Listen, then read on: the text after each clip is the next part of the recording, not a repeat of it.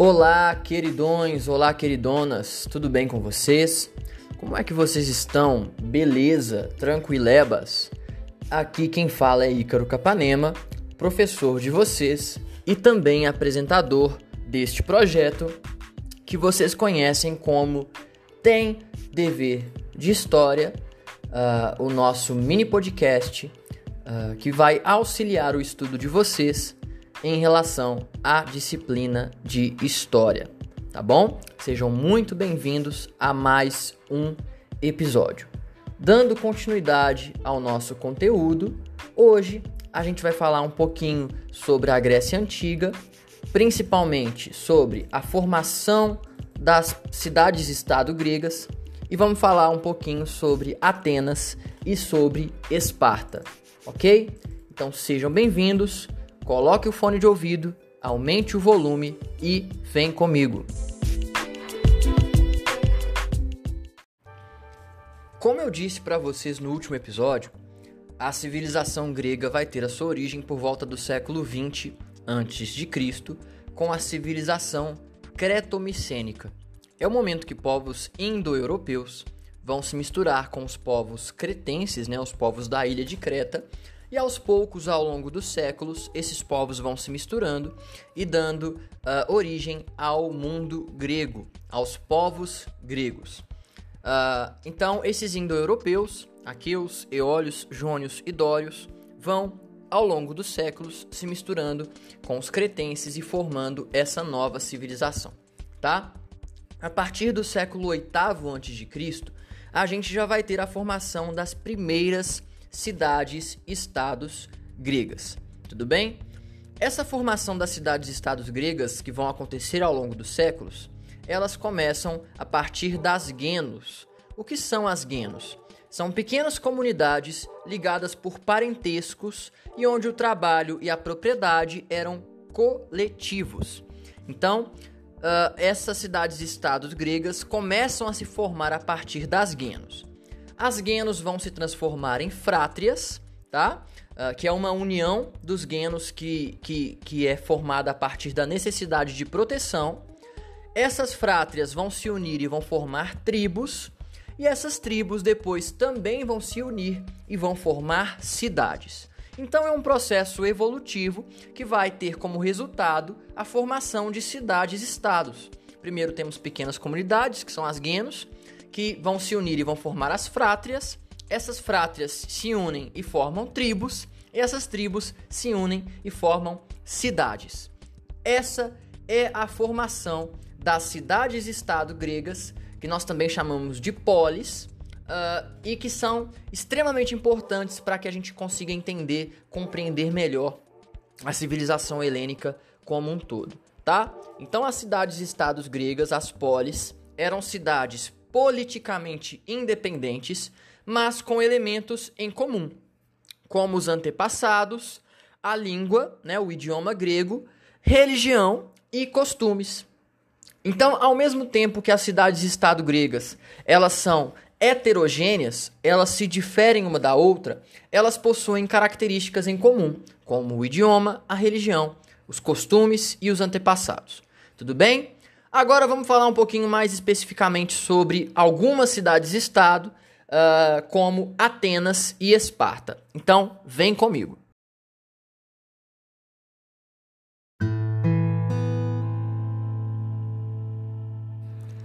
Então vamos dar início uh, à nossa parte aqui deste episódio, que vai falar sobre a cidade-estado de Atenas. A cidade-estado de Atenas, ela leva esse nome justamente em homenagem à deusa Atena, que é a deusa da sabedoria, da intelectualidade, do comércio, etc. A cidade-estado de Atenas, ela está localizada na região sul da Península Balcânica, tá? Que é onde está a Grécia hoje, obviamente. E mais especificamente, Atenas vai se desenvolver em uma região da Grécia antiga chamada Ática, ok? Os povos formadores de Atenas são os eólios e os jônios, né? São os povos indo-europeus que vão formar Atenas.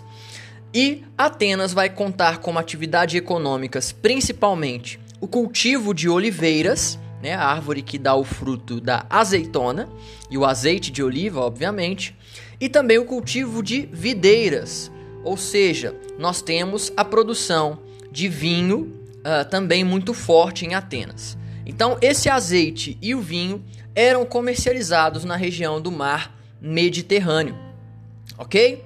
Uh, nós precisamos falar um pouquinho também sobre a política e a sociedade ateniense. Primeiro, sobre a política. Atenas surge enquanto uma monarquia. Essa monarquia posteriormente vai se dividir em um, uma aristocracia, um governo de vários aristocratas. Esses aristocratas perdem o seu poder para um tirano, tá? Nós vamos ter um momento de tirania, tá? Nós vamos ter um tirano em Atenas chamado Tucícides, que vai governar Atenas por alguns anos. E por último, Atenas vai criar e vivenciar a democracia. Nós vamos ter a democracia ateniense, que é uh, o primeiro momento na história em que este conceito é criado e é utilizado e é colocado em prática. Tá? Então a política ateniense ela surge enquanto uma monarquia. Essa monarquia depois se subdivide em uma aristocracia. Depois teremos um tirano no poder, que é Tucícides. E por último, nós temos uma democracia, que a gente vai aprofundar sobre esse assunto em sala de aula, ok?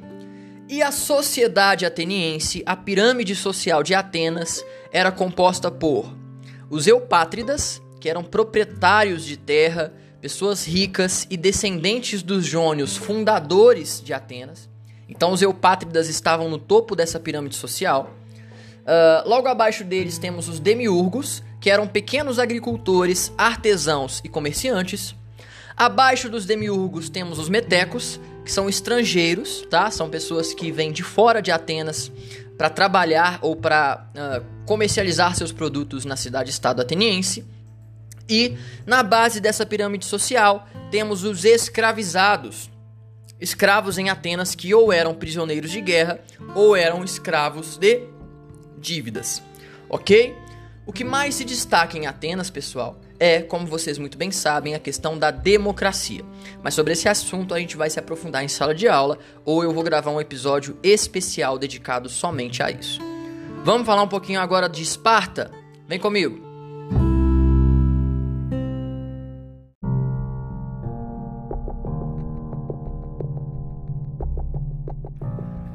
Sobre a cidade-estado de Esparta. Uh, a cidade-estado de Esparta vai se localizar na Grécia Antiga, especificamente na região da Lacônia, tá? Que fica logo abaixo ali da região do Peloponeso, tá? Uh, a cidade-estado de Esparta, ela é formada pelos Dórios, tá? Que é um povo indo-europeu extremamente violento, extremamente selvagem é, a partir de um ponto de vista civilizatório, tá? Uh, e, portanto, a cidade-estado de Esparta era majoritariamente formada por soldados, por guerreiros. Uh, crianças iniciavam, né, crianças do sexo masculino, por exemplo, elas começavam, elas iniciavam sua educação militar aos 7 anos de idade.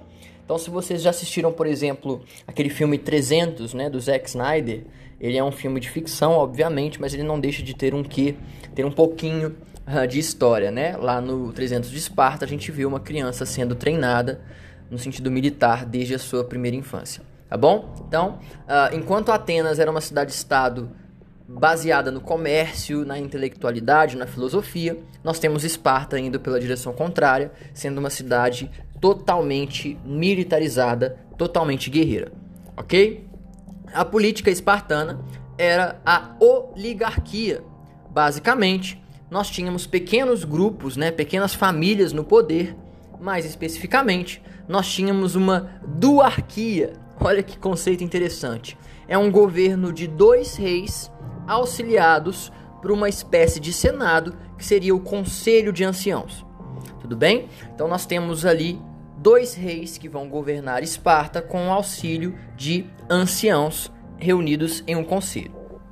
A sociedade espartana ela é formada principalmente por três grupos: espartanos, descendentes diretos dos dórios, eram voltados à vida militar e à guerra, portanto, os espartanos estão no topo da pirâmide social de Esparta. Logo abaixo, nós temos os periecos, eram pessoas livres que viviam na periferia das cidades e se dedicavam ao comércio. E por último, nós temos os ilotas. Era uma população conquistada pelos espartanos e que se dedicava à agricultura, em um regime uh, que se aproximava, que se assemelhava um pouco da servidão.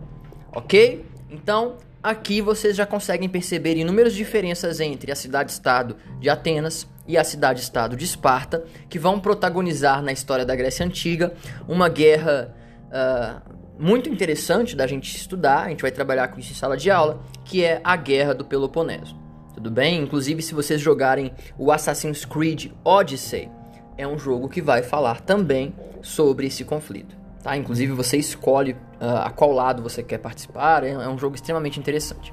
Beleza?